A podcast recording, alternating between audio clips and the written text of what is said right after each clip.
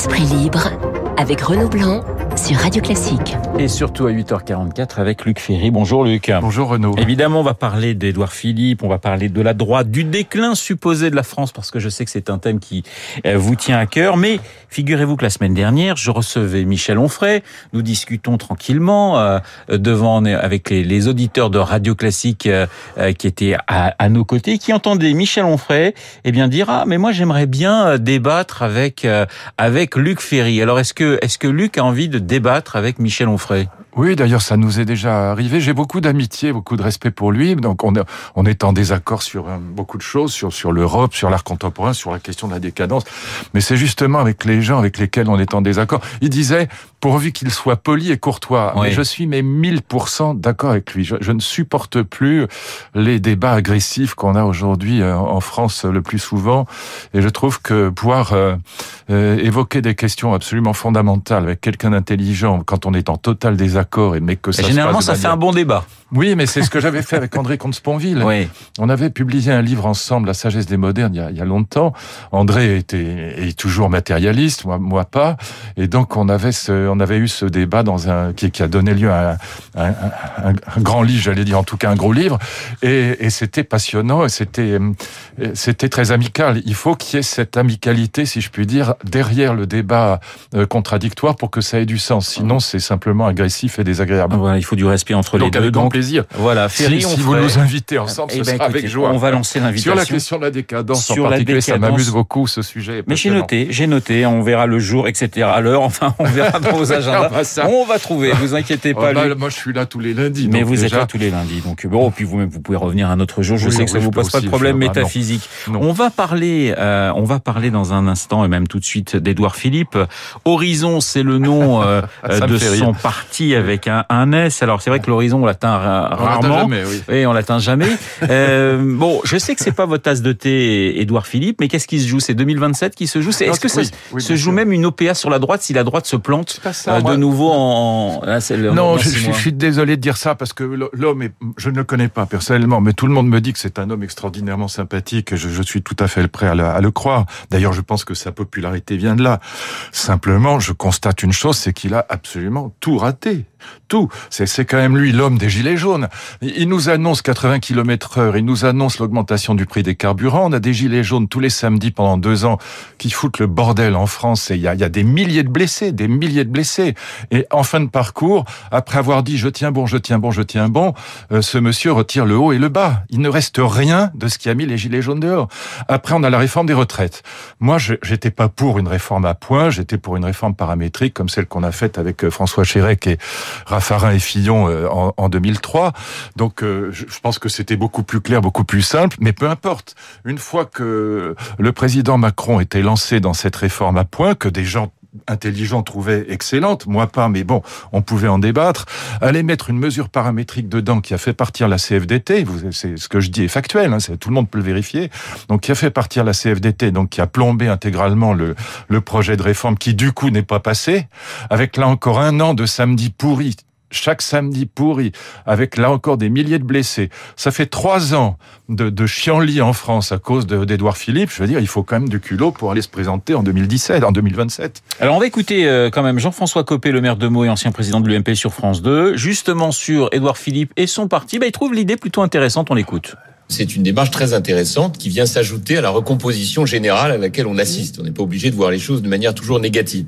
Après, moi je pense que c'est un peu le baiser de la mort quand même, hein, parce que j'ai compris qu'il avait sur deux heures de discours euh, annoncé qu'il soutenait euh, Emmanuel Macron pendant à peu près cinq minutes, et tout le reste du temps a été consacré à pointer les deux grands échecs de ce quinquennat, c'est-à-dire l'insécurité et les déficits publics. Donc euh, c'est assez intéressant de voir que c'est un ami qui va être quand même un peu pesant dans la démarche de Monsieur Macron. Voilà Jean-François Copé sur, sur France 2. Euh, bah, je pense que c'est exactement le contraire. Je pense ouais. que c'est, ça accentue la décomposition de la, du paysage politique. Je vous dis pourquoi. Là encore, c'est factuel. Je, moi, je, euh, j'aime bien les, aller au fait, comme on dit.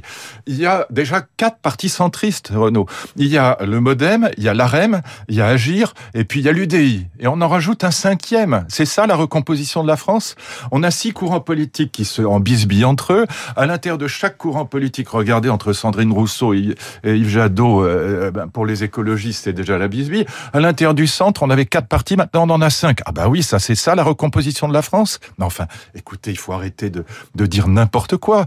On est en train de faire... Le paysage politique est totalement explosé et on en rajoute à chaque fois. Mmh. Et, qu'est-ce qui distingue euh, Édouard Philippe de, de, de Agir, de, de, du De l'AREM ou des LR, etc. Mais euh, lui-même, c'est tout. C'est la seule chose qui les distingue, c'est lui.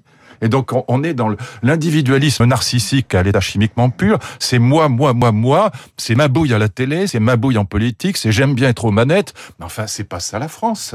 Mais donc, vous, la recomposition de la France, ce serait l'union nationale. C'est pas le. Oui, ça, c'est votre, c'est votre grande bah, idée, lui. Mais sinon, on n'y arrive pas. Oui. C'est simplement ça. Regardez ce qui s'est passé avec Chirac. Chirac est élu avec 80% euh, en avril 2002 face à Jean-Marie Le Pen. Et puis après, ce que va dire Sarkozy, il va dire, bah, c'est la longue sieste chiracienne. Pourquoi la longue sieste chiracienne? Parce que à part euh, la politique étrangère qui est excellente, et Chirac a été très bon dans ce domaine-là, mais toute espèce de réforme, moi je l'ai vécu avec l'autonomie des universités, toute espèce de réforme est impossible parce qu'il a 80% des Français contre lui. Enfin, en tout cas 70%. Et donc, euh, moi je dis simplement, si on fait pas l'union nationale, euh, quand on est élu avec 20% des voix positives, on a 80% contre soi, on peut pas y arriver. Mmh. Regardez, regardez ce qu'a fait Édouard Philippe, ou plutôt ce qu'il a pas fait. Je viens de donner l'exemple, les gilets jaunes et la réforme des retraites, c'est trois ans de chienlit pour rien du tout. Ah, il faut quand même du vous imaginez, pour, aller se, pour aller se présenter après. Luc, vous pensez franchement qu'on peut arriver à mettre autour d'une même table des centristes, euh, des gens de droite, des gens de gauche, quelques écologistes et dire on va faire un gouvernement Alors, ensemble Expliquez-moi en quoi... Non, non, mais je vous pose la question. Expliquez-moi en quoi quelqu'un comme euh, Manuel Valls ou comme Hubert Védrine, qui sont des gens qui viennent de la gauche, euh, ne pourraient pas travailler avec un, un, Xavier Bertrand ou une Valérie Pécresse ou un Michel Barnier. Il y a, y a, y a, y a pas une feuille de papier à cigarette entre eux. Donc le problème, c'est simplement justement ce qu'on voit là, c'est qu'à force de créer des scissions pour montrer sa bouille à la télé ou, dans, le paysage politique, on finit par avoir des, des partis, des micro-partis qui ne se différencient par rien, sinon par l'égotisme. C'est ça qu'on vit aujourd'hui. Donc, euh, quand on parle de recomposition de la France, moi, je vois exactement l'inverse.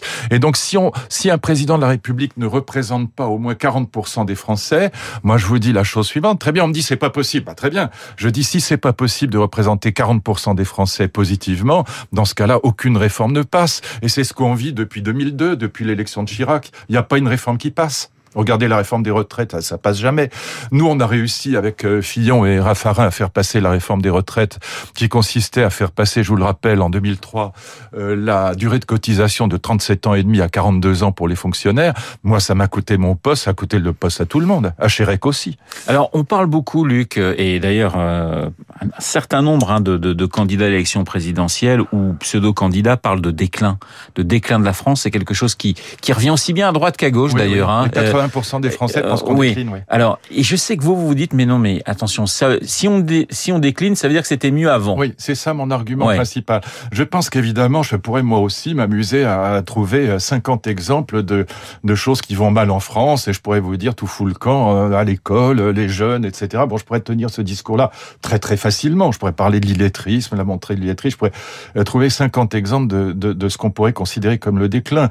La vérité, c'est que euh, des pays euh, la France était une très grande puissance au 19e siècle. Aujourd'hui, c'est un petit pays dans le concert des nations. Parce que la, la Chine s'est éveillée, parce que l'Inde s'est éveillée, parce que les pays de l'Est et la Russie sont sortis du totalitarisme, et parce que les, les, les pays d'Amérique latine sont devenus des démocraties puissantes, et que du coup, par rapport à cette montée en puissance des autres pays, bah, nous sommes devenus une petite nation.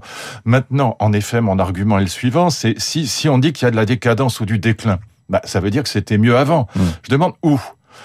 moi, je remonte aux années 60, ou même aux années 70, si vous voulez. Euh, je regarde à l'intérieur de l'Europe, Franco est encore vivant, les colonels grecs euh, sont euh, au pouvoir. Salazar est au. Voilà. Les pays d'Amérique latine, c'est Videla, Pinochet, c'est l'horreur, c'est la désolation, l'abomination. La Russie soviétique est là, les pays de l'Est, c'est le désert. Moi, je vais faire mes études en Allemagne, je vais à Berlin, c'est l'horreur absolue en termes de liberté et même d'égalité. Et puis, regardez la Chine, la révolution culturelle chinoise, c'est 70 millions de morts. C'est c'est à ça qu'on veut revenir. Alors bon, allons jusqu'aux années 30. Hitler et Staline se partagent le monde.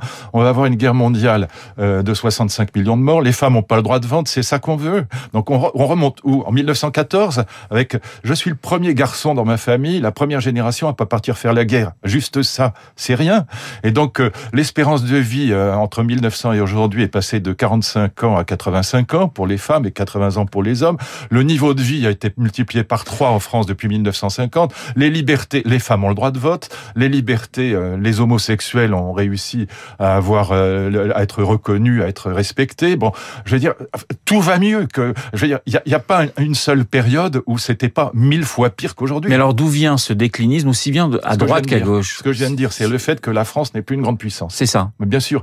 Et donc la France n'est plus une grande puissance, qui d'ailleurs plaide pour l'Europe. Elle est plus, une... bien sûr, c'est quand même une grande puissance. N'exagérons rien. Je crois que c'est la sixième puissance mondiale. À l'école, on disait moi, à mon époque, c'était une puissance moyenne. Je me souviens oui, de bah cette maintenant, phrase. c'est une petite puissance. Voilà, voilà. On a bien vu avec l'affaire des sous-marins australiens, qui a beaucoup frappé l'opinion publique française à juste titre, que les États-Unis s'essuyaient les pieds sur la France comme sur un paillasson, et qu'il n'y avait aucune mesure de rétorsion plausible. On a rappelé nos ambassadeurs, puis une semaine après, ils sont retournés dans les deux pays, et donc euh, on s'est agité un peu, mais ça fait rigoler toute la presse américaine. Et donc du coup, on a, euh, par rapport à ce qu'on a connu euh, au 19e siècle, par rapport à nos souvenirs d'une nation extrêmement puissante, on est devenu une petite nation qui n'aura pas de place dans le monde hors de l'Union européenne. Et donc ça, évidemment, c'est extraordinairement vexant et blessant pour un certain nombre de Français qui se disent, bah oui, ça décline. Et d'autant, et ça sera ma dernière question, Luc, que l'Europe, ça, ça fonctionne très mal. J'en suis entièrement d'accord. Ouais, ouais. Pour ça, je, je l'ai dit mille fois, je suis pour une Europe à 10 avec harmonisation fiscale et sociale. On a beaucoup parlé de, ce, de cette taxe de 15% plébiscitée par je sais pas combien, 130 pays dans le monde. Mais enfin, 15%, ça n'empêchera pas la, la, différence entre l'Irlande et, la France. Euh, L'Irlande sera à 15%, la France restera à 25 ou 28%. Et donc, euh, on continue à se tirer la bourre entre pays européens. Donc, l'Europe va très mal, mais on en a absolument besoin. C'est ça le paradoxe dans lequel nous sommes plongés aujourd'hui. Merci Luc. Luc Ferry, comme tous les lundis sur l'antenne de Radio Classique pour commenter l'actualité. Il est 8h56 dans un instant. Lucille Bréau et le journal de 9h. Très bonne journée à vous.